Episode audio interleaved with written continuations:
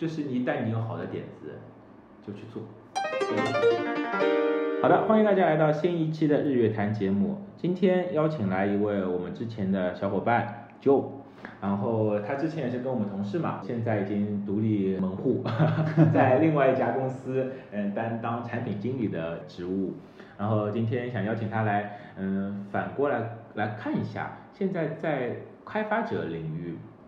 是怎么样去看待现在的一些，比如说软件或硬件的一些生态环境的。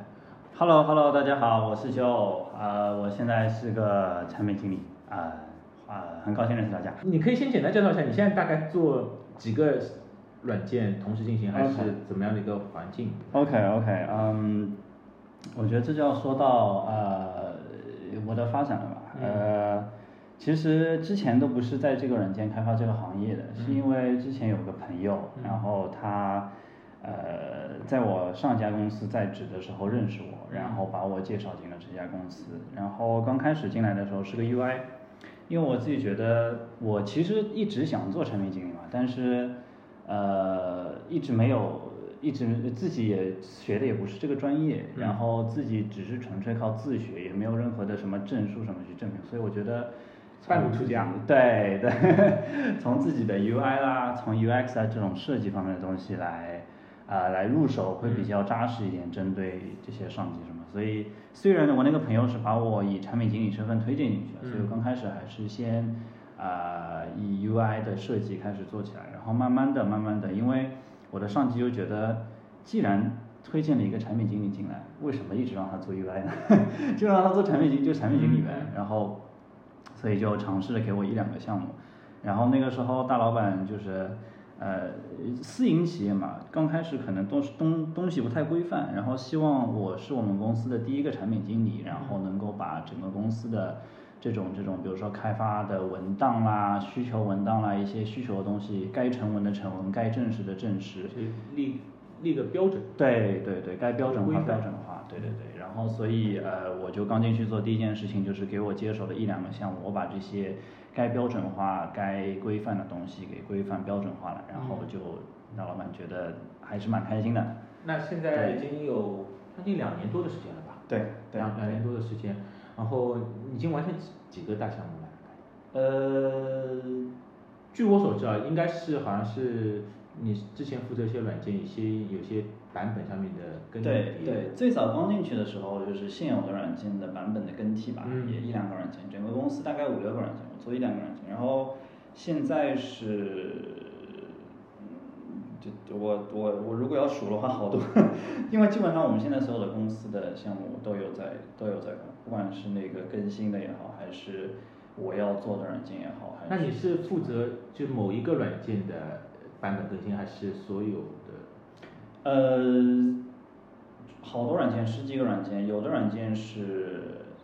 呃细化到我设计 UI，、嗯。我去确定需求，我去督促开发，嗯。还有一些更新的软件，就我可能只是管一下产品的周期以及它未来的发展都有。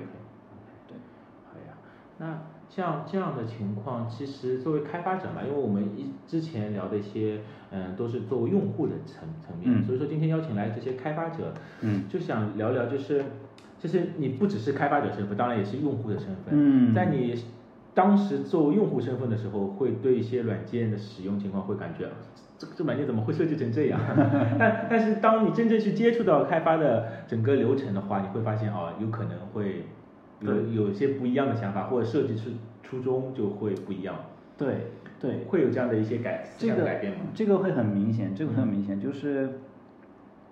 我举个例子吧，嗯。就是之前张小龙不是有在那个微信的那个那个那啊，就是年初的时候，对，有一次那个什么大会嘛，发布过他微信哪些不做，对对对对，然后他就说，呃，几亿个人在教我做产品经理，有说过这样一个话，但是其实这句话真的还是蛮有意思的。为什么这么说呢？是因为我刚不是说我之前不是做产品经理嘛，当我刚进这个行业，刚去做这个职位的时候，会有一种感觉，就是想把我认为的软件的功能都往里面加进去，然后还有包括说，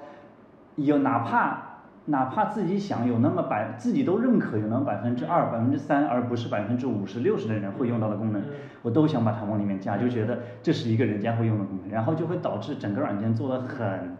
很臃肿、很累赘、很，所以我一直说微信是我最喜欢的一个软件，就是因为它做的很有自己的底线，知道它自己的发展，然后所有的功能该怎么砍就怎么砍，不是说所有人给他什么想法，他都会采纳。这样。OK，其实。嗯，说说到微信，你上次刚才说的张小龙的一段话嘛，然后听他的那些，也是作为他们微信的 vision 吧，哪哪些不做，哪些肯定要做，然后主要是提高用户体验。在最近的使用微信里面，我的确是感受到这样这样这样的一些操操作，不会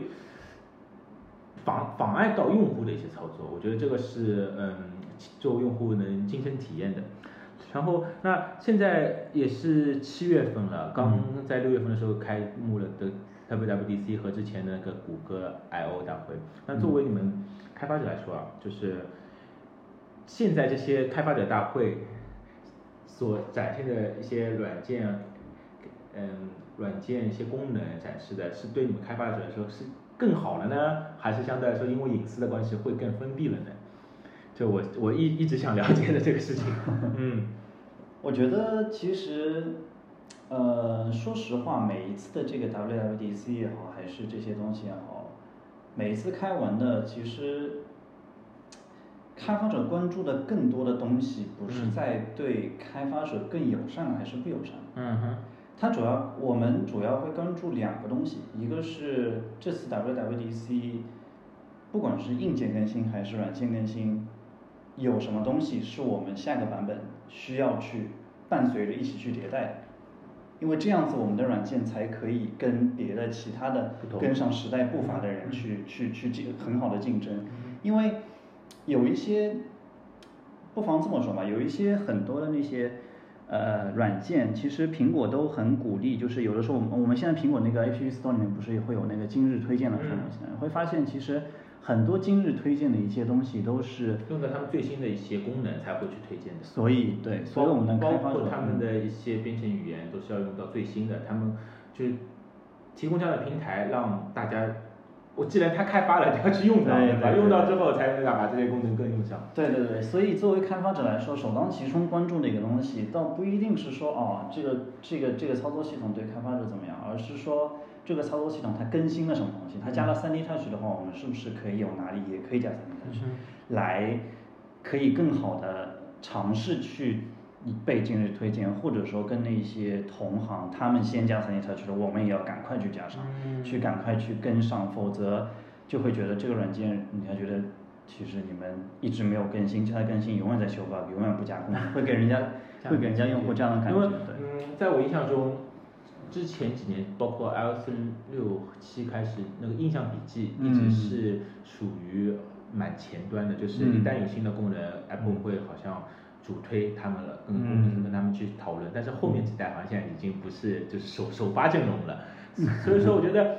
嗯，我之前也跟其他小伙伴说，每年 WWDC 开幕的时候，是我最兴奋的时候，是在于。到这个时间点，每年这个六月份的时间点，把之前一代所有系统里面的一些好的功能都应用到现有的软件里面，对吗？啊，这个是我最兴奋的时间点。但是这个时候又会去尝试去用新的开发系统，然后这个时候对于之前一代的开发的嗯一些功能又不完善了，然后要又要等近九个月、十个月的时间再去把所有的功能加加进去，就是嗯更稳定的把一些功能。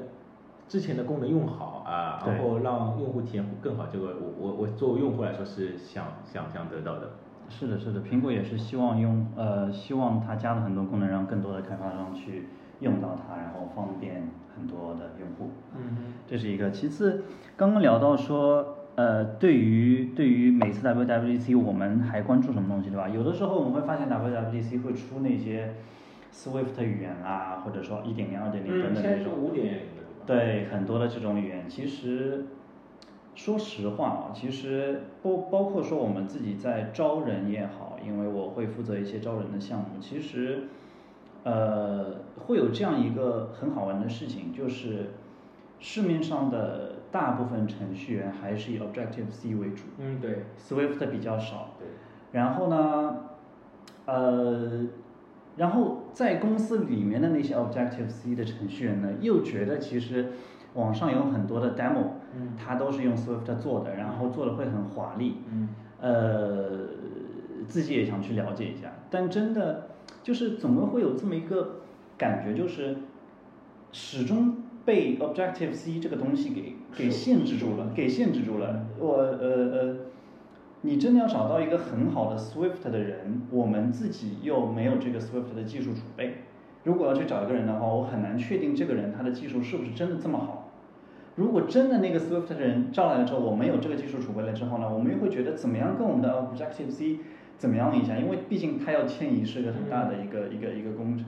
对，所以有关这个 Swift 的这个语言的推出，不断的迭代，我们更觉得他其实在做的一件事情是把编程这件事情下沉到普通的嗯。用户上面，比如说是那些青少年，对，比如说是那些从来没有学过任何编程的人，Swift 对他来说是很方便。但是对于一个已经有不少开发经验的一个公司来说，对于一个并不是初创的一个开发公司来说，他已经开发了很长时间，自己有好多软件的话，他要迁移去 Swift，会比较困难。有一些困难，还要看整个公司的规模。如果是个小规模，还能够掉下头；如果是个快快速转转，对，如果是个很大的公司，有有有好长时间，有五六年，就很难转。这边我其实刚才周一说到这几点啊，我我我非常有感触的有几个点。第一个点是在于现在 Swift 已经五五点零了，好像，然后之前的包括 Xcode 里面很多代码，呃跟之前的几代系统呃几点零的系统好像都有点不兼容的。是的就在 Swift 里面还有一些交交替的，所以说是是是嗯，在使用过程中，或许虽然现在 Swift UI 出现了，嗯，编程会变得相对来说更简单，但是作为一些老的开发程序员来说，啊、整个切换过程会很麻烦，因为有老老的思路一样，就像你之前开手牌到到到自排的，会会会有一些区别的嘛？有可能这个例子不是很好我开玩笑说吧，有一次我自己去学编程嘛，嗯。我自己想学编程，然后公司里面几个 Objective C 的人、嗯。看到我在那边学编程之后，有一天终于忍不住了，后来后面拍拍我的肩，嘿嘿，你开始学编程了，学什么？学 Swift 是吧？好，你正在从入门到放弃，因为你会发现你好不容易学会了，紧接着就改发了开了一个发布会说不兼容你正在学的东西，请你学新的东西，是一这个是我好像听说一些开发者是会有这样的困困扰的，对然后这是第一个点，第二个点我是在于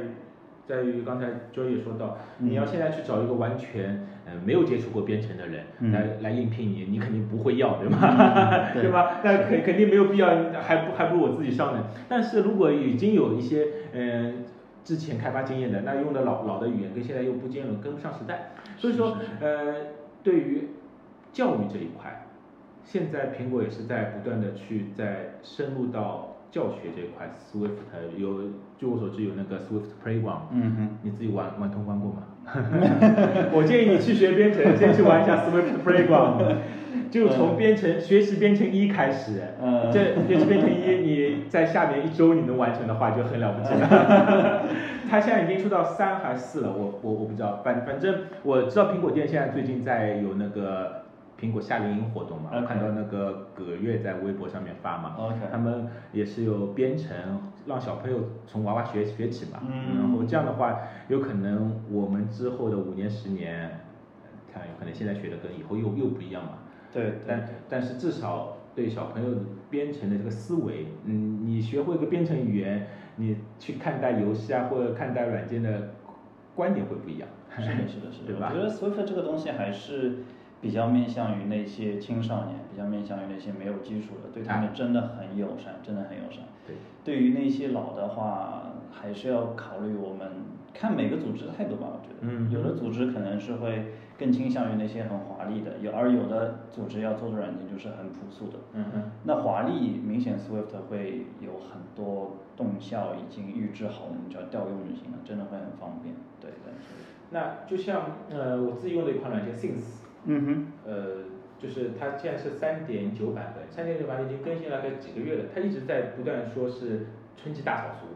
它会把代码里面大概一些不需要的，或者是之前一些用到呃老的代码会全部嗯清理掉，把它减减轻，嗯呃这样的功能虽然对我们用户是没有任何体验改改变，但是有可能在后端它是有很多更新的地方。是的，是的，是的，是的。这个其实每过一段时间，代码都需要重构一下，都需要重构一下，因为呃，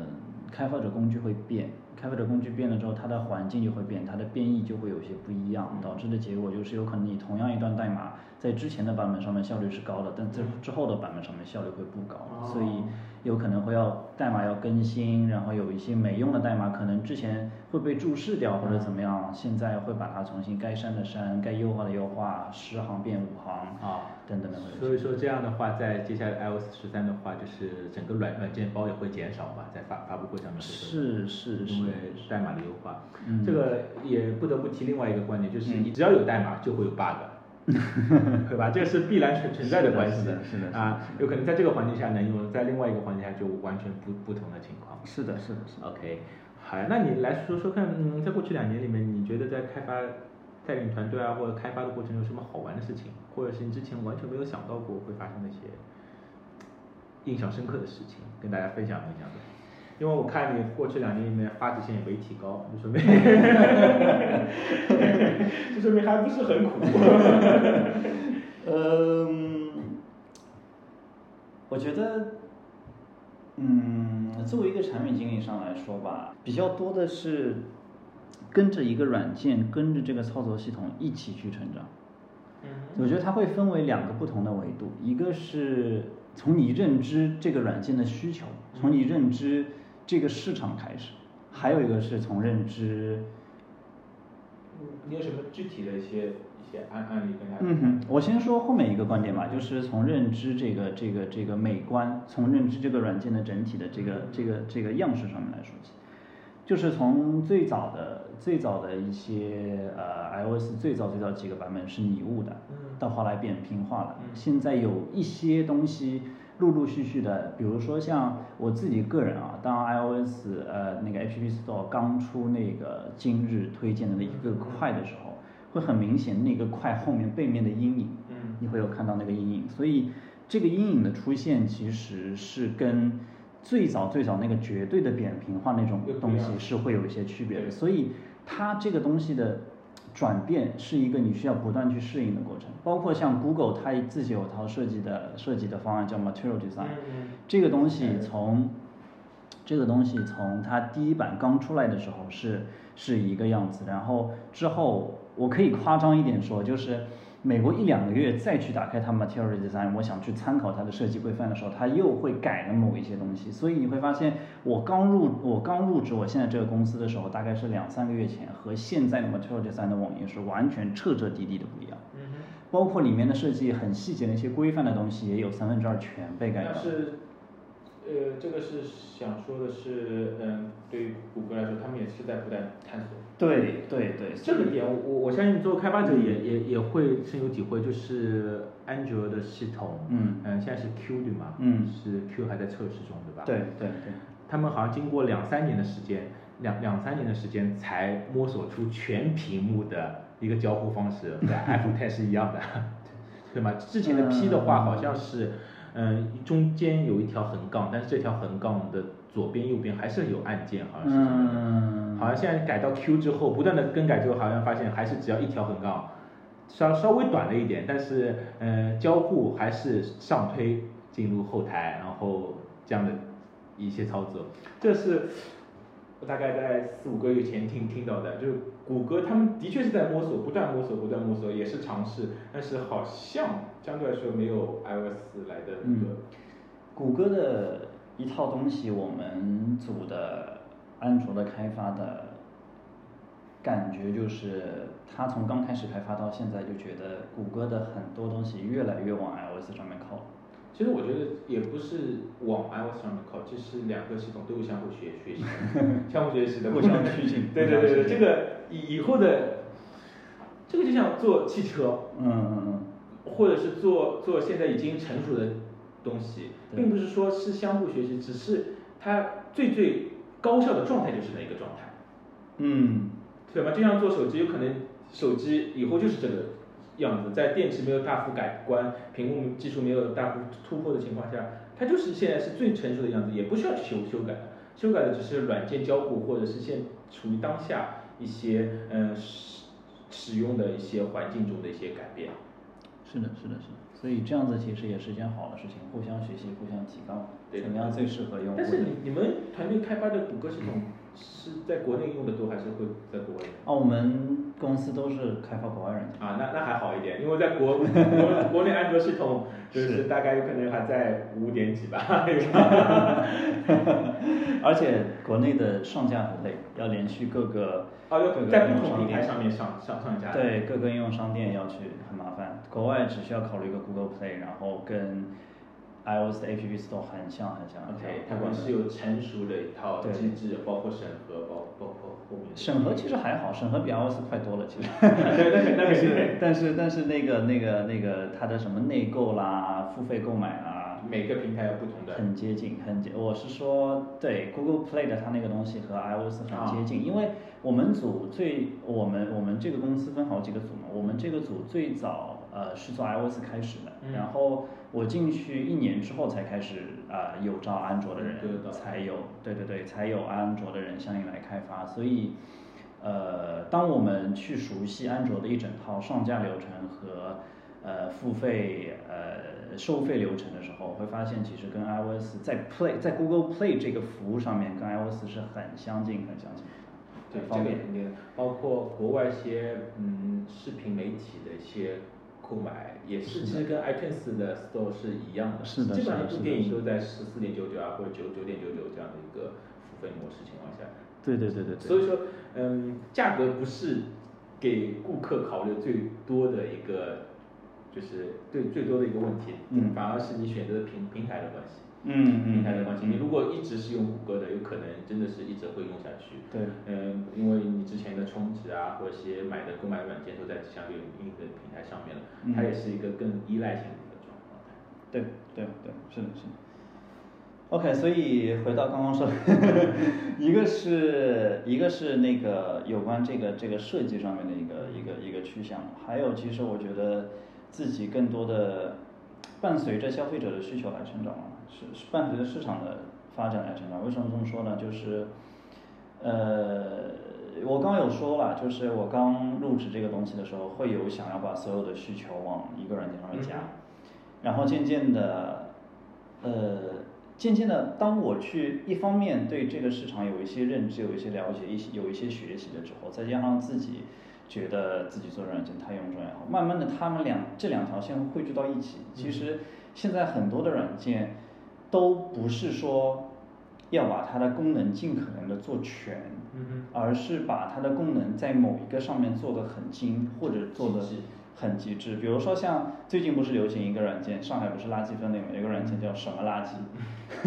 有个软件，它就就这么就这么一个功能，其实呃就是查就是查垃圾分类。其实这种东西小程序都可以、啊都可以都可以办到。它还有加一个小小的一个小小的一个功能放在首页放在主页上面，就是语音识别。啊语音识别，所以对你直接跟他说我现在是什么，因为我觉得虽然它不是强需求，但是是有这个需求的，就是当你手里一只手拿着好多垃圾要去扔的时候，你另外一只手只要按住它跟他说就行了。而如果像某一些软件跟有它的一些竞争对手那些软件是拍，OK，要拍照要进到根目录里面去。对对，这个也很烦，这个也很烦。还有一些是拍照的，嗯拍照也很烦。拍照你得，你你要摆姿势吧，你要使这个手机的姿势对位，对吧？否则你拍的有可能不准，它可能识别出来不对。所以所以所以也会不一样。所以呃，它的这个点就蛮好，就是是用语音识别，然后这个语音识别不是自己去打什么讯飞什么，它直接对接系统的那个语音识别那个那个语音识别，所以准确度我们我们有测试过，真的真的很很棒很棒，就是跟谷歌的完全一模一样。这个软件其实嗯，软件界面也很简单，功能也很单一，呃，但的确是在当下是有痛点的地方。对对对嗯对，真的因为我自己个人觉得嘛，因为嗯我也是会去了解一些编程啊，或者嗯是或者是一些基础的学习。我很多人会问我，我为什么要学编程？其实学编程、开发软件最主要的目的就是解决你当下的痛点。嗯哼，嗯这个是我最近就是非常非常了了了了解到的，就是非常 refreshing 出来的，就是你一旦有痛点，那你肯定要有东西去找工具去解解解决它。我一直想要有的一个功能是一个非常非常简单的功能，比如说在 iOS 的日历里面，嗯可以像敲图章一样，我今天上 A 班，明天上 B 班，后天上 C 班，敲上去一二三，那我不需要每一次去复制粘贴，或者是嗯。甚至在 iOS 的日历里面还不能复制粘贴，在 Mac 上面才可以。哎，但是有一款软件从 iOS 二开始，嗯我一直就用它，到现在 iOS 十十三了，我还在用它，就用其中的这一个，就模模块化加五 D 的方式，嗯。十个年头了，啊，嗯。就足够能满足我这样一个简单的需求，就这么简单，对吧？嗯这个就是工具化嘛。我一直在说，手机是一个工具，当它没有完全崩溃还能用的情况下，我为什么要去换它，对吗？它只是帮助我去提高效率一些工工具而已。所以说，嗯，能找到当下痛点，哎，比如说我再举个例子，我每次现在这么热的天，每次回到家都很热，然后诶晚上回去的时候也没有灯开着欢迎我，我会在家里只弄一些智能家居。嗯嗯，当我走到地铁站或快到家的时候，先把空调打开，对吧？回到家就可以很凉快，就这么简单，它能解决我的问题，提高我的效率就可以了。真的是在改变生活。这么一说，真的很舒服。对啊，但这这这就就是软件是能解决你需需求的，呃，是的是的对，其实，其实这个软件这个东西，学编程不同的人，我觉得会有不同的想法。我之前有看过一个，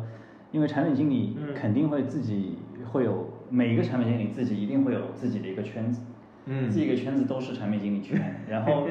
有几个有几个产品经理，他们专门呃设计的产品就是那种当下流行什么就去开发什么。所谓的流行什么，就是像像垃圾分类这种东西，就是刚上热度，他马上就去抓住，马上就去上。但我反而觉得，就是像我刚才说的那个需嗯求，嗯如果我做产品经理，我首先我会要满足我的需求。嗯，做一个我自己能用到的，有可能这个需求是功能性很小，适合很少一部分人，但是一旦有这个适合的，就有可能像我刚才说的，用了十年，用了十年，这个嗯就是粘连度还是很很很高的。这要看吧，产品经理处在一个什么位置。如果他是一个独立开发者，他是一个自己创业的团队，那产品经理有可以有自己很高的话语权。甚至自己编一个也很快。对对对吧对，如果是一个携程，是一个百度，是一个腾讯的产品经理，他想要去要去要去要去决定我要做什么软件，那审批完了，热度已经过了。已经过掉了。所以对他更多的那些大厂的，基本上更多的想的就是，呃，大家一起讨论，他不是最后决定那个，大家一起讨论，我们觉得有就是。反反应速度的问题，对对吧？在大企业里面会有不不同的情况。是的，是的，是的。O OK 啊，那那你们现在公司里面有有有，因为你们是刚才说到是国外的公司，有关注到现在，比如说去用到小小程序啊，或者是在 App 内的这这种应用会介入吗？没有，没有，好像嗯，国国外现在这种不是太对对对，真的很少，在国外真的很少。然后其实国外的人，嗯，更注重的，国外的用户更注重的是使用。嗯他们甚至于对对对对这个设计的需求没有太大的要求。对没有没有没有国人这么这么明显，他们只需要就算你不适配 iPhone 五，我现在还能用到现在，他们只要能用。对对对对对，而且他们会有很多需求，他们会问的是所谓的需求就是为什么我的老机器不能运行这个呢？我们会花好长时间去再从。对，一方面是说服他们，因为另外一方面真的真的自己好不容易就是一直每每过一段时间就会徘徊在这个这个这个这个这个过程中，就是呃我们要实现这个新功能，势必最好不要去兼容那些老设备，因为老老设备它的性能比较低，嗯很容易就是同样的开发在。老设备上面就会崩溃，在新设备上面就不会崩溃。但是你一旦砍了，他们会觉得不开心。就是我好好的用着，你现在不让我用了，为什么？是可以设置门门槛的吧？设置 iOS 多少，或者是是哪些设设备？当你设置完门槛，他们就要跟你不开心啦，就是这么好玩。他们就会跟你说，为什么我的老设备不能用？因为其实你要知道，外国人呃使用，因为嗯可也可能跟我们的开发的软件的受众不一样。我们开发软件基本上都是商务上面用啊商务上面用法都是追求稳定。对对对，那些人他们可能，他们就是就像就像其实国中国也有啊，就是有很多商务的人士，他们并不追求说我每年都会换手机，都要用到最新的最新的东西，但是我只要保证我的任务可以很高效的完成，直到直到整个手机上面所有的软件都在告诉我，请你换手机了，我才有可能会换，倒不是成本问题，而是真的没有这个精力去想这件事情。那呃，我这个要提出一个，嗯哼。就是你们版本的迭代，你们是软件是以一次性买断的，还是以订阅制？都有都有都有的，对吗？都有。那会就像刚才说到的，会不会碰到一些老的手机，比如说你们现在开发到第四版本，那第五版本重新进行一个购买，或者是呃第四版本就到这边截止了，你老设备继续用没问题，我们只是修复 bug，第五版本是兼容新的设备、或者是加新的功能，有有这样的情况出现吗？因为我据我所知呢，像 Notes 这样的软软件，他们就是嗯，你之前买，就算你买过之前第四版本的软件，嗯再加一个叠加包一样的，嗯然后就可以升级到第五版本，可以享受更多功能。当然，首先条件是你有最新的设备或者是可以升级的设备。这个看每个公司自己的决定吧。嗯我觉得如果他们花了好多的精力，比如说两个版本，一个老版本上面他们并没有花太多精力，在新版本上面他们花了好多的精力在呃跟上新的节奏啦，花呃跟上跟上新的功能啦等等那些东西的话。我觉得不妨用那个叠加包的形式，而我们自己公司其实并没有呃太抓那些新的功能，，3D Touch 这些东西，嗯所以很多的这种这种这种新功能啊什么的啦，我们因为呃大部分软件都是面对商务的，而商务的用户其实不管是通过调研也好，还是我们觉得也好，都会发现他们对类似于像三 D Touch 的那种很酷炫的功能，并不是这么敏感。他不会，他不会为这个而买单。如果你说你因为加了永远，如果我们现在出一个新的版本，它是永远更新，一出哎哎哎 WWDC 一出什么新功能，我们立刻去，我们立刻去跟上的话，那个版本的销量其实不一并不一定会很好。而那个老版本，我们不断的把功能做实，但是界面几乎不变。应对的用户群是不一样的。对对对对，而如果像有一些，比如说像那个什么照片处理软件啊，或者说是那一些功能本来就很单一，他们会需要对这种些新的端口。对他们会需要这种新的功能、新的东西来来补足他们其就是就是他们功能单一这件事情，来使整个软件看起来是一个很丰满的软件。对对对，所以会会有点不一样。我们公司其实也有在探索个人的软件，但是才刚开始，才刚开始。就是你哪一天自己去开发软件的时候，那你就可以去想你自己的产品的定位，相对应的是适用的人群是些是要追求呃新功能的，还是只要追追求稳定的，这这些都可以。我我觉得只要你有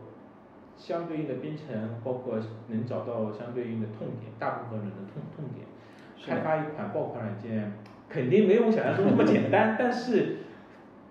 自己用用，因为我我身边的人也自己也会去用 Xcode 去嗯。编写一些最简单软件，嗯。然后去，我举个例子，我们有一位，我之前也说过，好像就是有、嗯。有一位环球旅行的人，嗯他每次觉得需要付钱刷信用卡的时候，嗯。拿出护照、嗯这个举动会有点不是很安全，嗯。或者是会怕忘万一拿走了或者什么情况，嗯。他就自己做了一个 A P P，用嗯。Xcode 是加在自己手手机里面，嗯。就是每次用指纹识别去解锁它，嗯。显示来出来的只有那一张护照页的页面，嗯。然后任何操作之后，它又要叫你解锁的这样的情况，就这么简单，就这样一张照片加个锁，但是解决了他出去刷卡要提供护照这样的一个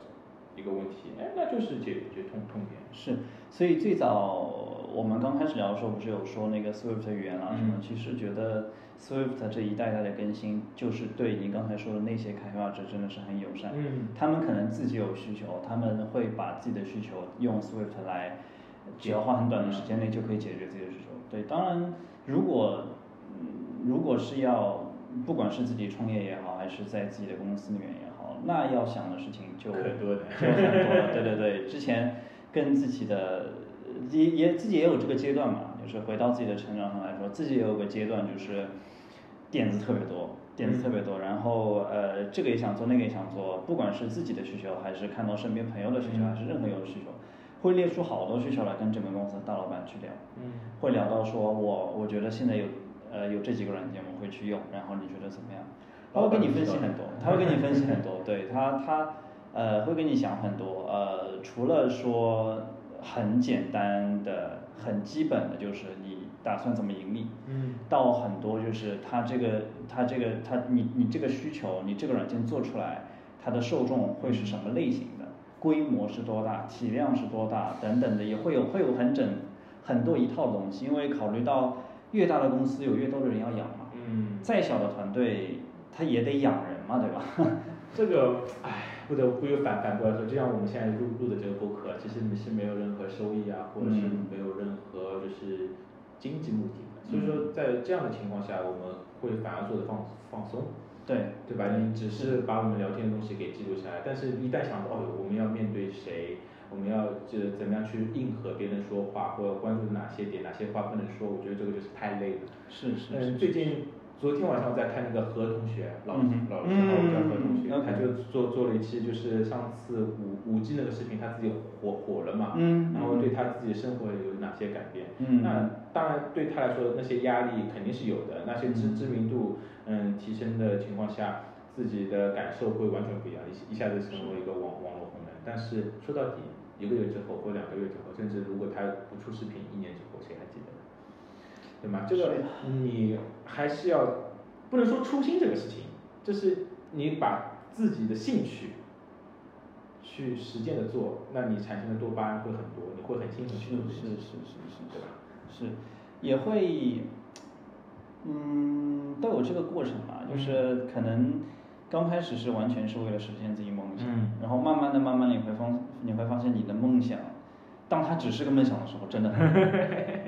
也许这个梦想最后它还是该落地成一个东西，啊对，所以有很多个看不同的场合、不同的时候做不同的事情，有可能自己哪一天我自己学会编程了，我真的就是只做自己喜欢的。对啊，对啊，对对对。如果说我自己要去创业，那我要好好的带好这个团队。对就就是一旦你有好的点子，就去做，对就去做，对就去做，做做做不成或者是怎么样也没关系，至少有这个经历，这个体验。做完了之后，看它往哪个地方放，对是自己用呢，还是小团队用呢，还是大公司用？哎，对这个就是解决痛点的一个最好的状态。是的，是的，是的。好，你来说说看，如果作为我们这种小白嘛，嗯，然后小白说，作为一个产品经理，一款软件是怎么样从最初有想法到最后上架的整个过程，或者是提交提交问题啊，哦或者是这样的一个 OK，过程。其实，在大公司里面啊，嗯我我我先说大公司里面，其实，呃，会是有专门的这么一个产品的部门，或者说是有一个这种，呃，专门有一部分，比如说市场也会嗯参与其中，会去研究需求，说嗯现在市面上。呃，可以有很多个维度啦，嗯。呃，有的维度可以是现在排行榜上面前几名的那些软件都在做什么题材，我们可嗯是不是可以去试一下同类的东西，或者嗯说有一些不一样的东西，也可以是像之前说那个垃圾分类，嗯。现在流行什么？现在呃，在某一个特定的国家或者在某一个特定的地区，它有自己流行的什么东西，嗯哼，先是找找到一个需求，对对对，，会会有不同的方式去找到需求，然后嗯。当然，呃，越大的公司在这个需求上面花的时间会越多。像我们公司可能规模没有这么大，所以它嗯刚开始，呃，就是大家去发现需求的，大家一起讨论。嗯呃，你觉得这个需求它的它的它的它的可行性有多高？我们觉得可行性有多高？最后大老板说啊，这个可行性是怎么怎么样？他毕竟比较有经验，比较资历 看的比较老，看的比较好。呃，在那些大公司里面，可能会需要更多的就是会有一个文档，或者说会有一系列的调研。嗯呃，不管是通过呃什么论文啦，或者说是通过那种呃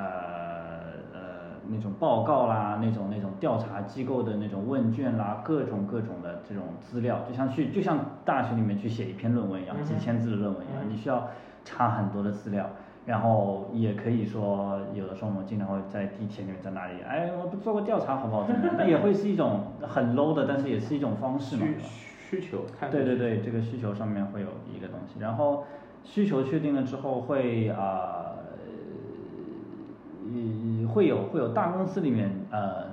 大公司越越大的公司，像腾讯那样的公司，一一般来说就会呃，会有人去画原型图，把讨论下来的结果，在这个部门里面会有专门的一部分人。呃，在需求讨论完了之后，会把它的原型画出来，会把它的一个呃大体上在这个界面里面该放哪些东西，嗯。具体怎么放可能不清楚，但是该有哪些需要哪哪些东西，需要哪些功能？对，有几个界面，界面里面有什么功能？对，就这样，就就画一下，嗯。对，然后呃，这个就是所谓的原型图，会画一个图出来，然后图出来了之后会交给相应的设计师，嗯。设计师呢又分为好多，有有交互设计师，嗯有 UI 设计师等等。对对对，UX 就是 UX 跟 UE 一样嘛，嗯。就是那个交互设计师。呃，如果有交互，如果如果公司里面交互设计师和 UI 设计师是并一起的话，那就直接给设计部门让他从头到尾都设计完了。嗯如果说是分开的话，先会给到交互，然后交互把相应的东西再呃再重新排版，重新放一下，然后页面之间切换重新设计一下，给到 UI 去嗯。把它填色也好，更更更好看也好，更符合设计规范也好，嗯对，然后就是漫长的开发阶段，嗯开发阶段也分为很多了，开发那开发是指，呃，是先有用户界面，再去开发软软件，呃，就再去写代码，对吧？一般是这样，一般是这样，也有一些也有一些小公司因为这些图片啊什么的交互要写在那个代码里面。对，是的，利用到代码。是的，是的，也有可能有一些小公司可能是你已经是你才设计一半，开发就开始了。那如果现在用到接下来用到的 Swift UI 的话，是不是可以一边用交互一边就写代码？是是是，其实这个这个 Swift UI 的出现，呃，我稍微粗粗的了解一下，其实它其其实它做的事情基本上就是把把让设计师也能开发嘛，啊，对，对吧？对吧？让设计师也能开发。是开发者也能做设计。对对对对，这样一个这样一个这样一个东西，所以其实我倒更倾向于就是呃，设计师会去知道很明确这个软件长什么样，嗯。然后当当它长什么样的东西做完了之后，不需要顾虑后后面能不能实现，这个嗯 Swift UI 已经把它实现好了。嗯。会有这样一个过程，因为你知道很多东西它可能设计出来这个动画可能会很复杂，然后嗯 有有可能这个动画交互设计师设计完了，哎，觉得这个动画特别好看，现在特别流行，但是开发跟你说你要开发两个月，整个软件才三个月，你一个小动画给你做两个月，那就那就就就就对就不可行。但是如果是 Swift UI 的话，有可能。呃我做不出来，我就当下就设计就换一个就就就就很明显，立刻就能知道，对这个就会好很多，对。然后刚刚讲开发可能会有好几个阶段，嗯开发可能刚开始大型的软件会有后端去架构它，就是整个软件应该呃有很多那个互联网公司会有讲到说首席架构师，我刚开始还不知道干什么，好好复杂，架构是什么东西？后面后面知道其实大数据库嘛，就是我们每个人用的软件它里面数据该怎么存啊不是乱存，不是乱放，对，它有专门的人士去去调整、合理分配它。对对对，它是有逻辑的，就是什么数据是属于这个人下面的，嗯而有有一些数据可能是很多人共用的，嗯它应该放在一个什么位置会比较好一些？对，会有个架构师。然后接下去就是前端，架构师开发好了之后，它的数据 OK 了，然后前端负责怎么显示，跟 UI 很好的配合，然后把设计变成变成变成你基本上面能够看到的东西，然后再跟那个架构师数据上面对接，基本上差不多。然后就是漫长的测试，测试就是一个 整个公司我这个有点好奇，嗯哼所谓的测试是你们是人去测试还是机器去测试？一定会涉及到人，再怎么自动化的测试都一定会涉及到那人。是就是是有机器测试这一部分的，对吧？有这件事情，我我这这个是我们公司没有在操作，但是据我们公司的测试的人和我自己了解，是有一个测试自动化这么一个东西的。嗯，它其实只是帮你测一些很简单的东西，就每天帮你去就实行这个代码运营之后，它会帮你去做一些，做一些简单的测试，比如说也会去做一些。很简单的一个例子，那个那个那个，我们平时软件里面要登录，然后里面用户名和密码有它自己的格式，嗯。有的软件里面用户名我设定的不能有下划线，不能有空格，嗯对对。对，那就是产品经理和设计师等等的，在刚开始讨论的时候，他的用户名就不该怎么样了之后，那接下去就把这个开发出来的软件交给自动化，然后你只要告诉他规则，他给你不停的试，啊。又不行又不行，是行就行。对，这个是比较自动化的东西，但是有一些东西真的不能自动化，有些东西还是需要人去测试。因为我是为什么会提这个问题呢？因为我有时候发现，比如说在用测试版的系统啊，或者测试版的软件的时候，嗯哼会发现明显的一些错误，为什么还会明显的一些 UI 上面的或者交互上面的一些错误，为什么还会被发布出来？有可能真的只是那些开发者没有自己用过？我觉得都是机机器在测试，机器测试哦，系统 O OK。呃，不是，这个他留在那边的原因是因为他发的这个版本的名字后面有测试版，所以他自己已经整个组织已经给这个版本一个思维定式，就是它是一个测试，我们先把最重要的东西搞定，那些对那些那些 UI 上的东西，因为所有到后面调啊测试的东西最最重要。最先测也是要花最多时间的，不是在 UI 上面，而是在它功能的实现上面。所以那些 UI 的东西可能会放在很后面调，或者说它把最主 UI 里面最主要的东西给你。呃，举举个例子说，我们这次 iOS 版本，我举个例子啊，我那个那个 iOS 呃十三可能要发一个版本，它比较重要呃 Pad iPadOS 好了，比较重要的功能是呃呃在第一个页面向右滑，左边会有那个东西会出来，对，那个东西会出来。这个的 UI 是。一定要先做出来，因为这个是整个 iPad OS 最主要的、最主打的东西，也是我们最希望它成为亮点的东西，所以这个是必须好好测的。嗯。但是除此以外，你划过去之后，呃，划完了之后，剩下来有一些 UI 什么不东西，这个就是后面的事情。嗯。慢慢再因为我用这个测测试版会发现，beta 一、beta 二、beta 三、beta 四，每一次有些软件它的 UI 都在在不断调试，那我就会提出一个问题，在于。你这测试的只有两两周的时间，两周时间你换一种 UI 方式，那这种 UI 方式有可能是原本的 A B 方案里面的 B B 方案，但是，那你这两周的测试能测试出什么结结果吗？你真的是换一种方案的话，真的是之后的用户真的是会喜欢 B 方案吗？还是他只是在中间调调整？这个就我我我我会去思考，哎，为什么一下子 UI 又变了？啊，或者是前面只是。另外一个就是替选方案，现在才换到正式方案。哎，这个就是我会从一些测试版软件里面会看到的一些自己的感感感触。这个我觉得我要透露，我要透露一个行业机密了。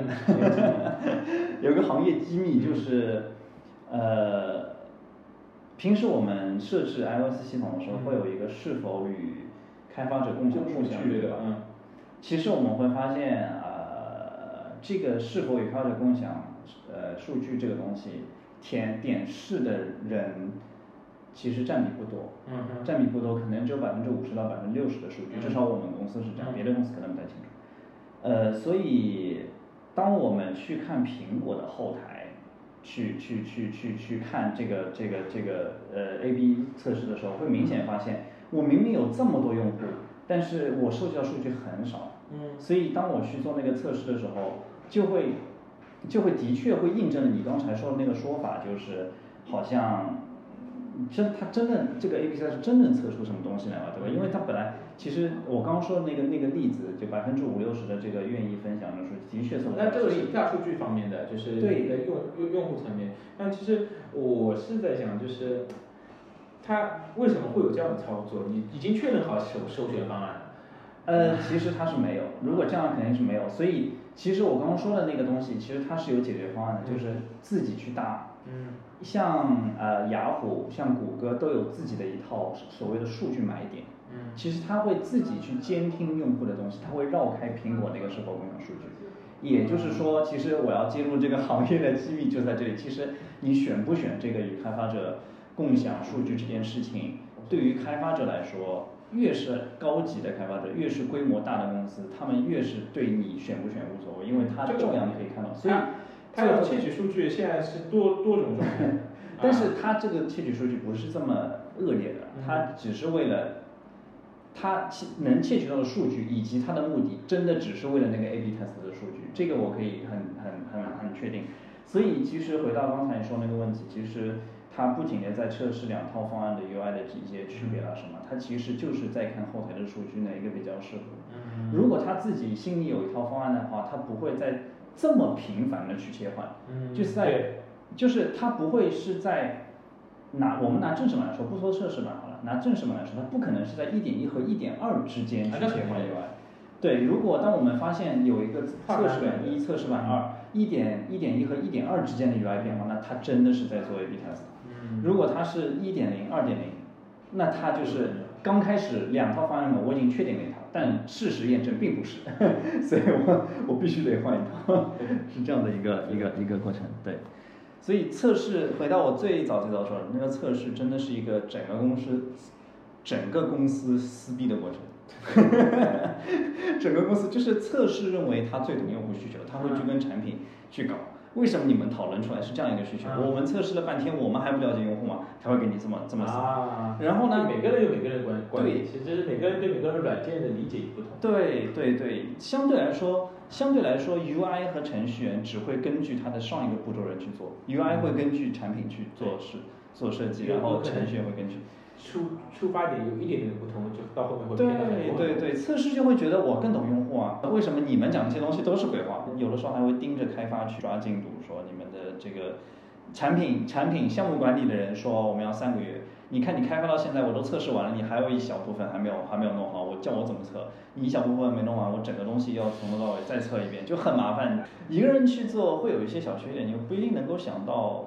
很多东西，很多东西。你比如说这个界面按钮放在这边，你可能出发点只是为了它点起来方便，但是有可能点起来方便之外，是为了我的手点起来方便。对，这是一方面，也可能这个按钮放在这里，除了点起来方便之外，还得看着舒服，还得。还得还得跟前后页面之间，呃，衔接是不是是不是很流畅？这个这个按钮在这边，下个页面它又跳到上面去了，那蹦来蹦去也会不开心。但是你总有一个角度你是没有考虑到的，所以有可能会是需要一个一个产品经理想出来一个点子的时候，就我是说最小的一个规模啊，一个产品经理想出来点子之后，至少有两个交互或者说两个设计师去。合作把这个软件去做出来，这个对，这个就让我想到甲方和乙方的关系了。甲方乙方那是那又是另外一层关系了。说的对，那个。呃，这个叫什么彩虹字啊？不是叫彩虹，艺术字，对对对。让我当时呃用 Word 最兴奋的就是有艺术字，可以把字变成彩虹的。现在谁还不？现在甲方都爱啊，加粗字体加粗，对对对对，字越亮越好。什么？哎呦，这个东西这真的做甲方，因为我们公司最早的那个创业的团队，我们大老板和我现在这个组的组长两个人出来创业，他们最早就是做外包的。嗯，所以他们有的时候经常会跟我分享。是我跟我前段时间也也也也接了一个项目要做视频，嗯哼，我计划是明天要交，今天晚上九九点才发视频给他们，没有改的机会的，东西都在。但后面想想算了算了，我们要 respect，这个是要一周就交上去，然后稍微改了一下，然后呃相互沟沟通还是对的。OK，当时当时他们当时他们真的做的就是，刚开始还会挣扎一下，我们认为这个软件怎么做怎么好，到后来真的是，甲方你想怎么样就怎么样，因为毕竟是你们给钱嘛，我们又能怎么样？真的到后来，真的他们有这个事情又让我想到 Johnny Ive 的事情了。Johnny Ive OK，就是我是觉得 John Johnny Ive 现在在苹果公司，他现在不是要听说是要去去自己。创业了嘛？我觉得这个是一件非常好的事情，对他来说不仅限于可以去设置一些电子产品，他喜欢的一些奢侈品啊，对，或者是一些其他产品，也不用限制于呃，因为公司的一些呃长远的规划去做一些硬性的设计，这个是对设计师或开发者来说最棒的一个状态。根据你的兴趣爱好。是的，是的，是的，是。我们公司正好最近也离职了一个设计师，其实我们考虑过我的。没有，没有，剪掉。然后，嗯，其实，其实我们所有人都会觉得，因为我们整个公司人比较年轻，都是三十岁左右，所以当有一个人离职，我们每个人都会很欢迎。我们每个人都是希望，呃，倒也不要只做了一年，只做了半年就离职。但是当他真的做了超过两年了之后，还是可以愿愿意希望他去出去接触接触不同的不同的公司，不同的风格。小的私营企业，小的小的公司做完了之后，可以去大公司看看。大公司做了累了，去小公司，就是不同的这种环境，不同的环境。对，有的人可能像我之前大公司里面做的感觉就是，呃，就是很开心，真的能够学到一些东西。但当我东西学完了之后，我可能会需要去一个小公司，相对来说会比较艰难一些，会比较艰难一些。相对大公司来说没有这么安逸，会有很多东西需要你去成长，你需要很快速的去。把自己的能力迭代的一个过程，真的。那最后测测试完成之后会上架？啊，上架是一个极其烦躁的事情，上架真的很烦躁。前面有聊到呃开发者啦，就是苹果现在对开发者怎么样，对不对？其实，呃，真的是对个人开发者很友好，对于团队开发者没有这么友好。所谓的没有这么友好，倒没有恶化，只是真的审核的时候会呃很容易踩雷，或者说我自己个人有个感觉就是，你提交上去的第一个版本，很有可能是不过的，你很有可能会改。那他们的那个审核员会跟你们交流吗？呃，会指出哪一些看运气。所谓的看运气是，他们一定会给你反馈，嗯，但是给你反馈的方式是看运气的。有的人的方式就是直接给有有的审核员的方式是直接给你列出来，你哪条不符合，嗯，然后这条列出来东西里面可能涵盖的多很多个点，嗯，你得自己去找你到底哪个点不符合，但你又觉得你自己的这几个点每一个都没有问题，OK，然后你到底改哪个好呢？你把这几个点都改了，就等于把整个人都改，会有这种感觉，所以会还有的人会在那一条东西上面会给你写一段话说。呃，加一点这种人情，我们发现你已经啊，之前每一次提交都不是一遍过程的，我们真的觉得你们其实还是蛮努力的，所以呢，我这边呃希望你能够改。虽虽虽然虽然都是一些很无聊的话，但是或多或少会让你感觉一点人情，我不是一个机器在跟你聊。虽然对面一定是个人，但是总有一种感觉就是，你就单凭列一条东西，一条条款给我，我当然熟悉条款，只是。你列给我的东西，我不知道我错哪里，所以你会跟他好多次交流。然后我记得我们公司最惨的一次，好像提交了七八个版本，花了一个月的时间提交了七八个版本，才把那一个一点一或者说一点二点一给上上去。那因为我我看到了，作为用户来说，我看到很多 App App Store 上面去更新的，它就是很粗描淡写的修复一些 bug。那这个。对于这个这种描述的话，呃，其实审核员他会去看嘛，修复了哪些 bug，或者是，对啊，你们提交的时候如果也是写修复这些 bug，对他来说他也不知道修复了哪哪些，对。是怎么样。审核员不管你提交了这个，虽虽虽虽然他会看到，对，但他这一这是他注意力极少的一部分，对，他注意力最多的一部分是在你这个软件没有违反任何的政策，OK，以及。以及有没有那种，有没有你有没有听说过马甲包这个东西？马甲包，马甲包这个东西就是有可能一个公司它用好多个开发者账号去去上架同一个软件，有可能只是改了 UI 当中的一小块东西，或者说把图标改了。嗯。这样做的目的是哪个东西上架了，它的主账号就用那个上架的方式，或者说有一些别的什么刷评论也好，刷什么东西啊等等的这种东西，所以那那一些不太。好好竞争的那些竞争对手会把整个这个审核的机制会变得很难，OK，所以会让人家会让所有的审核员都觉得你这个软件是不是有抄袭别人的行为。我们公司有两个软件，一个是你可以先用这么呃简单的理解啊，你可以先用这么几天，然后用完了之后我再希望你去内购，嗯，一次性付费。还有还有一个软件是你直接下载就付费下载，但是里面功能永远免费使用。嗯，曾经嗯好几次每一个版本我们上架都要担心这件事情，就是只要我们其中任何一个软件上架，都会被 App Store 怀疑说你们是不是跟我们的另外一个软件重合？对，是不是有重合？OK。但其实一个开发者呀，就很对，其实是你们是用一个账号。对，每一次我们碰到这个问题都很恼怒。一，我们是同一个开发者；二，他的付费方式是不一样的，你得仔细去想一想，好不好？所以我们每次会给反馈，其实我们的付费方式是不一样的。他又强制你啊，怎么样？你都改一下 logo 吧，logo 改一下配色，黑白的变成白黑的，等等的这样一些小变化啊，呃，我们也就算了，我们让你上一下架吧，或者怎么样，就是就是总归会有这么驳回一下。总之。啊，对。那这个，呃，我能理解状态啊，这个应该也有可能是很多顾客会之前碰到这样的问题，嗯，误认啊，或者是怎么样，他们也是避避免顾顾客这一端对开开发者造成的一些，比如说到期或者退款啊，或者是什么纠纷吧，是还蛮蛮蛮有意思的。毕竟，哎呀，毕竟开发者是拿钱的那个人，消费者是付钱那个人。苹果肯定要站在付钱那个人的立场上，所以永远。我个人觉得苹果会站在开发者会更多一些，会保护开发者，或者是至少他们表现出来的。这是不同的人看的角度不一样。开发者觉得他们是在保护用户，用户是在表示开发者，真的，其实开发者上架这件事情真的好不容易，好不容易，而且当你要去策划一个新的应用，这个完全是从一点零开始，从零到一的时候，他们审核还会更多。那 我这边要说一下，嗯就是如果你要上架，是不是就是还跟之前一样，每年九十九美元的一个开发者账户就可以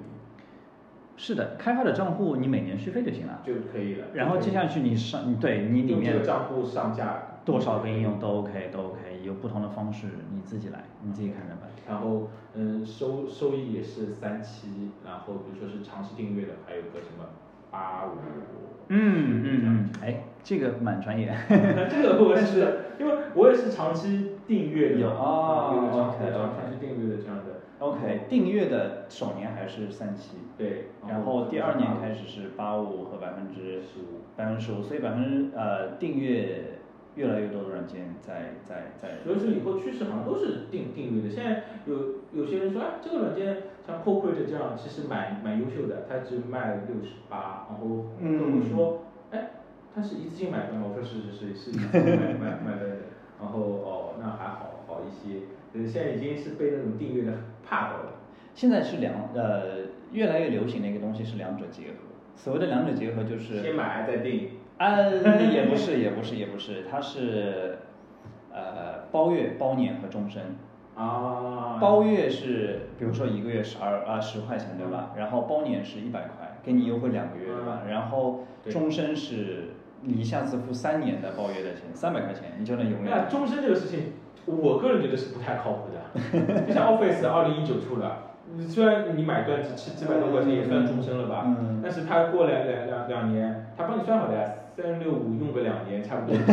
左左右的时候，对吧？啊，出个 Office 二二二零二一、二零二二，这个时候二零一九不不更新，不是一样的嘛？结果是一样的。在嗯还还也也也订阅的话。，这个是我大概在九十，就是刚刚接触 iOS 系统的时候，我就开始想的一件事情，就是，嗯，真正会去订阅的人会多少？你真正订阅就说明你非常依赖这个软件，嗯你长长期订阅一个软件会真的有多少？也可能你你自己说一下，你自己，你可以打开你的手机看一下，就是你订阅的现在订订阅的东西有什么？不少吧？这个，我觉得订阅这个东西，从营销的一个角度上来说啊，其实还是蛮占人心的。为什么这么说呢？是因为一次性付费一般都会比订阅的看起来要舒服很，呃，会金额要大很多。呃，对，方便是方便，但是金额会大很多。举个例子说，有可能有一个软件，比如说我们呃要做一个软件，它一次性付费是六十块，嗯或者说什么的。但如果你分摊到每个月，有点像分期付款，嗯你分摊到每个月的时候，他可能感觉不到。越往大的订阅的时间越长的，你的优惠会被它吸引过去，然后会有一种感觉就是啊，这个每个月在越来越少，越来越少，越其中有一个每月只要一一块钱，然后对，然后我就每月就每月呗，我比别的都赚到好多呢，等等的这种，这是消费者的心。对，有好多个好多个好多个说法。然后订阅的话，我是觉得，呃，你一旦订阅的话，你可以享受这个软件每次更新的最最棒的一些功能，最新的一些功能。嗯就是有可能你买买断制，说不定它哪一次出了下一个版本，你就不能用了，还是得得付费的这样情况，这这不是没有发生过。我懂你意思，会有一种顾虑，对吧？对有可能万一它又出个新版本，你现在一次性买断之后，还得让你再付更多的钱。对的对的。在其实我就刚才说的 Things 那个软件，它是嗯三点零的时候重重新开始买，之前的一点零、二点零是另外付费的。然后它的厉害的地方在于 iPhone 是一个版本，iPad 是一个版本，Mac 是一个版本。都要付一次钱。对，都要付一次钱。嗯然后现在是出到三点九了，三点九意味着什么，知道吗？就我也很担心，知道吗？然后加上 Things，因为它是一个呃，就是 To Do List 这样的软件，嗯这次 iOS 十三的那个呃提醒时程也是进化到了基本上跟它类似的这样的功能，而且还还可以加图片，还可以更做更多的一些系统内的链接。嗯其实对它的挑战是蛮大的，我很担心很担心它马上要出一个四点零版本 这样的情况。再加之它又要加收费，所以对对对对对，三个平台。嗯，其实产品经产品经理的圈子，我刚不是说有一个小小的圈子嘛？嗯产品经理圈子里面，呃，很多人还蛮愿意买终身版，但是他们买终身版有一个很奇怪的一个理由，我觉得一般普通的除了产品经理以外的嗯。人都不会有这个感觉，就是，也又是很简单的理由，他做的就是好，嗯，我就是给钱，对，就有这种感觉，就是这个就是明星效应就好比像，也不就这个软件真的做的真好，就是有一种感觉，就像你去看一篇文章，下面有个打赏按钮嗯，当这个软件做的真的很好，做的真的很开心，让你真的学到很多东西。当我我之前在学产品经理的东时候，很多东西其实有你你很看的多了就会很很容易区分，有一些软件真的就是打杂的，给你东贴一块西贴一块，而有的人真的是用心在帮你写文章的时候，我真的好想给他一点钱。嗯，哪怕我可能给他六块钱，给他十二块钱，对他来说只是半杯咖啡。对，但其实我你真的帮到我了，我觉得我给得给你点回报，不给你回报我很不好意思，你帮到我。这个说的非常有道理。如果我们的节目对你也有帮助的话，打赏半杯咖啡给我们好吗？要给个 link。我就刚才说到明星效应嘛，你觉得你非常喜欢这个明星，或者是你非常喜欢这张专辑，你愿意去花正版的钱去买，你自然是，即使你可以盗版的形式获得，那你愿意花正版的钱去购买。即使我有好多软件我都用着盗版对的，但是正版我还是付一下钱，我不一定会下。对对对有这种感觉对。其实真的是这个东西做得好，真的让你很惊讶的时候。那我再问一下，比如说嗯你们上架之后，那出现了一些 bug 啊，或者怎么样？那除了 App Store 嗯可以用户跟你们提供反馈，还有你们还会接到什么样的反反馈吗？因为之后就就是调试啊，或者是修复 bug 有，我现在立刻想到两种方式啊，一个是诸多软件在做的，在设置里面会有个 send feedback，嗯，给反馈。但你自己用吗？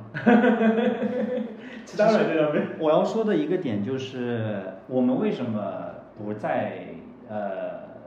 呃不在国内上架大部分应用？嗯一方面是国内竞争真太激烈，嗯有点烧钱，对吧？另外一方面，其实国外的用户你会发现真的很愿意给 feedback，、啊，对的，这个愿意给 feedback。所谓的愿意给 feedback，我我愿意举一个，写邮件。我我对对，还有一种方式，我刚想讲讲的还有一种方式就是，他会想方设法去找你们公司的邮箱，嗯而去给你写邮件。给你写的邮件有三分之二，当然就是啊，你们这个软件 crash 让我用的不开心。但是有三分之一，竟然是我觉得你们软件做的真的很好，我给你们写一封邮件，感感谢。仅此而已。然后有可能这个这个他写过来的邮件，我们去回看的话，会发现我们这个软件版本里面没有三 B 版这个按钮，然后我们的这个邮箱也藏得很深很深，他得找到。他还去找，还会告诉你很好，其实这个是很开心，对，很开心。然后，呃，我我举一个极端的例子，我想说的就是外国人啊、其实给 feedback 还是蛮勤快。就是我们现在有个软件没有很重点的推广，还是在一个把它当做潜力股的一个一个软件，有一个软件，呃，呃，每天的活跃量大概才只有四五十人。嗯呃，业内已经是很低，等于废软件。但是我们上架的是国外，呃，日活只有四五十人的软件，我们一个月都可以收到两三封的 feedback 的邮箱，而且这两三封的邮箱，呃，这两三封的邮件收来了之后，他们会自报家门，我们现在是什么行业？因为我们是面向商务的嘛，啊，他们可能会有这种感觉，就是那我我我要跟你说清楚，我现在是什么行业，你看有没有什么可以帮到我们？就很认真的去写这封邮件。对，而且他给你这个行业，你会发现它是远远的超出你对它的预期的。举个例子说，我们现在打我们做个软件，我是想我我们的受众是希望做那种小的小超市、嗯小卖部嗯这种小餐馆这种，但是。当我们上架的第二个月，我们收到邮件的时候，会发现美国有一些那种私立的这种，呃机构呃，对，一种私立的消防站都有，私立的消防站、私立的诊所这种东西，他们都甚至会在用这个软件，然后告诉你说，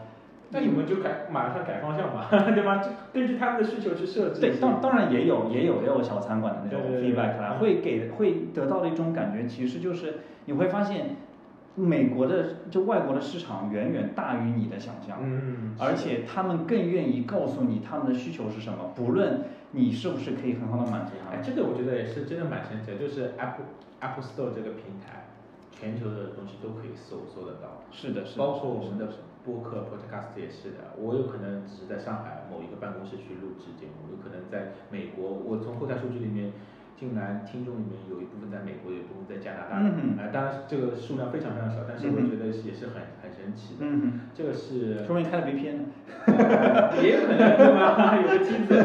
但 不小心揭露了一下事实。这个觉得让我感受还是蛮好的，它是一个对的泛是的用型的一个一个一个平台吧。是的，是的，而且我们呃普遍觉得业内有个说法，其实 Apple Store 的这个这个 App Store 啊、Apple 的大的这个生态里面的用户，普遍的质量都相当高，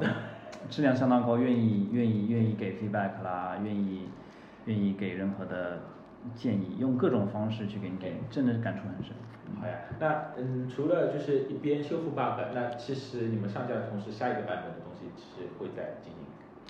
呃，对，就像我今天早上有看过一篇文章，有关漫威的接下来的计划，啊对对五年计划对对，下期的计划其实是一样的。开发软件也许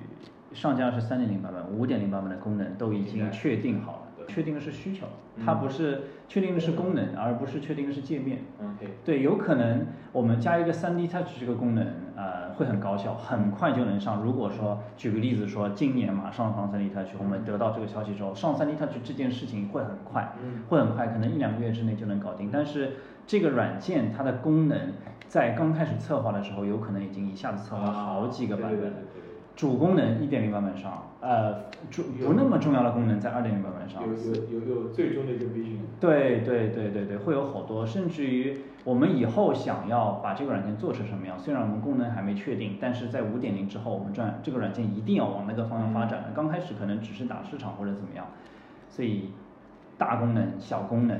和应和每一次 WWDC 的这个这个 new feature 的这个让我想到那个苹果官网里面 AirPods 那个视频，第一句话就是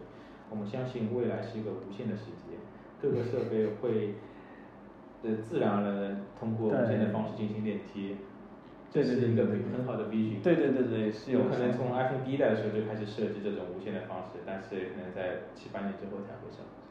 对对对对，所以呃，我之前也看过，之前在学习的时候有看过一个视频嘛，就是说，呃，人们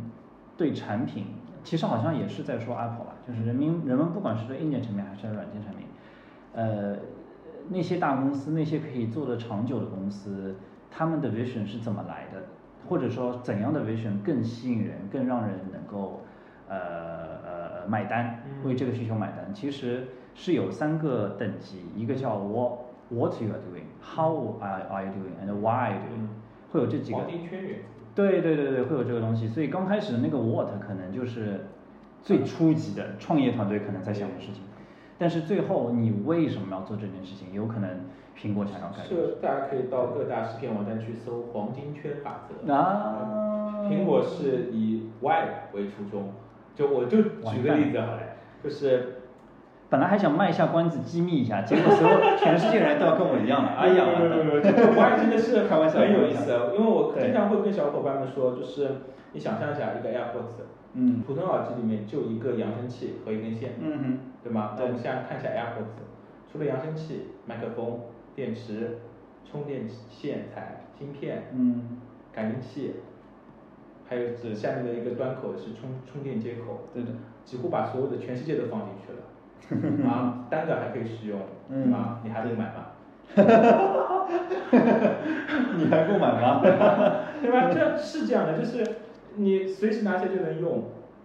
是的，对吧？它就是出现一个这样的，我把 Y 放在前面，你设计一个东西，先要想好为什么去做。是的，是的，是的。昨天在看一个呃，在看一个测评，嗯是说苹果和索尼的手机的测评啦，就是嗯旗舰机的测评啦嗯什么，有说索尼终于把他们的相机的本领有一部分用到手机上啦，嗯手机的终于拍照还能够看啦什么的，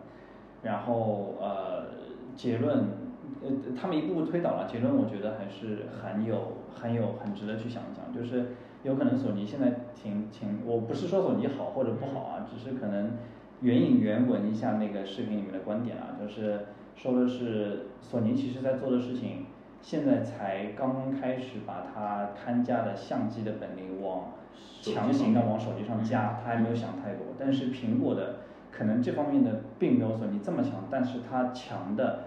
容易让消费者买单的东西是，他知道拍照的场景，嗯以及用户在那些场景下最需要的点。嗯。因为就好比说单反相机，它可能用的比较多的是回去了之后会有很多后期，嗯。所以它要求的是更高保真的拍出照片来，嗯。而手机需要的是随时一次性拍好了之后就立刻就跟朋友去分享，它是有一个很强的社交属性，所以苹果会把 Smart HDR 把它放得很好，而而那个索尼可能对 HDR 不那么擅长。用户的优先级的判判断，对对对，场场景优先级的判断。索能索尼可能还没有还没有完全想到，对他可能还没有完全想，他只是想把东西做得很专业。哎，你你看过 iPhone Ten Ten S 就发布会上面那些广广告吗？其实我开始的时候不太理解，为什么要去海边拍水和沙子？啊，那个我直到最近去拍一些海海的场景，包括一些戏戏水的一些场景的时候，发现真的 iPhone 拍水的时候表现力真的，它通过 A12 芯片去计算水的还原度非常非常强，嗯真的是跟你肉眼看到的一模一样，但但但凡有可能还是没办法把这些东西凸显出来。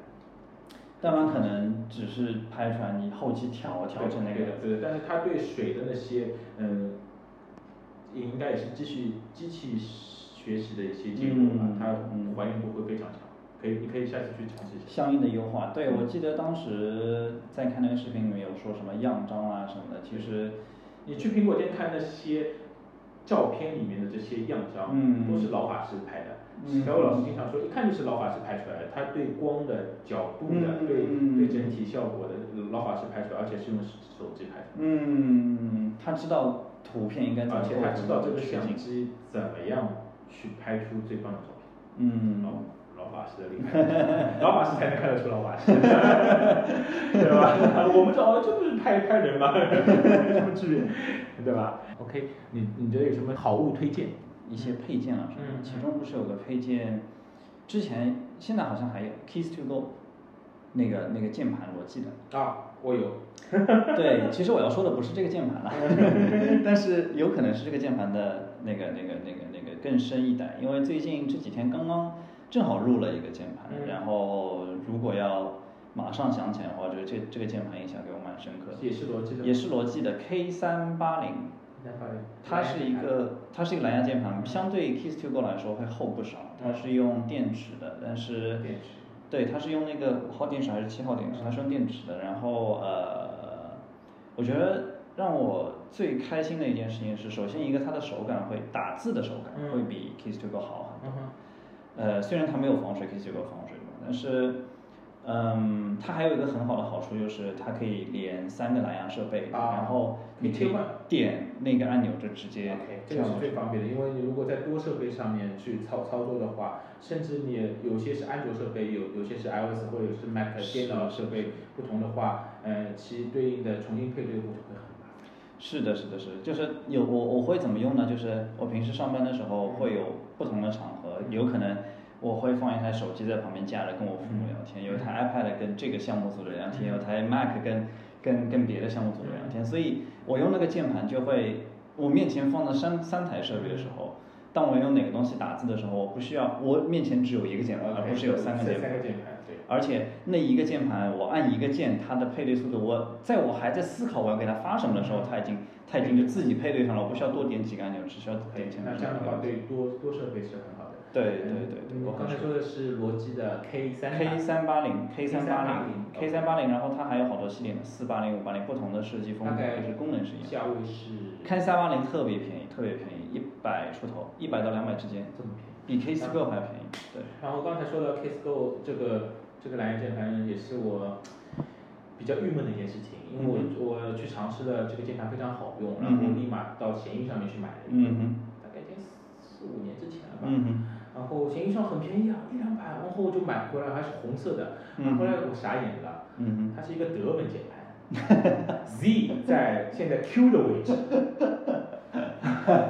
我打字打不来了，知道吗？怪不得只要一两百块钱。对呀、就是我带出去想输入文字，哎，这个怎么输入呢？所以说不要贪小便宜，该去哪买还是去哪买。我觉得你闲鱼上这个键盘也是传了好几手。啊，对对对，有可能原原原价是四五百卖出来的，就是四百、三百、五百。对，现在就到我这里，我就收掉了，不要去害别人了。一百减一百那个，对，自己吃掉。OK OK，好的好的，今天非常感谢 Joey 跟我们大家一起来聊一下他现在最近的一个开发的一个状态和自己，因为嗯，其实比我年轻很多，我其实还还蛮羡慕你能出去带一个团队，有这样的自己。奔三了已经，我我我已经奔四了，然后嗯，这样的一个能在这个年年纪吧，有自己的事业，能去做一些自己想做的事情，我觉得还蛮棒的。这是真的是比较羡慕的，至至少还年轻嘛，对吧？然后之后还会跟有很多去交流啊，或互动的。可以作为一个常驻嘉宾，一起来来来聊聊天。当然当然，和我们一起唠唠嗑。好吧，好，非常感谢交易，谢谢。好嘞，谢谢，拜拜，谢谢。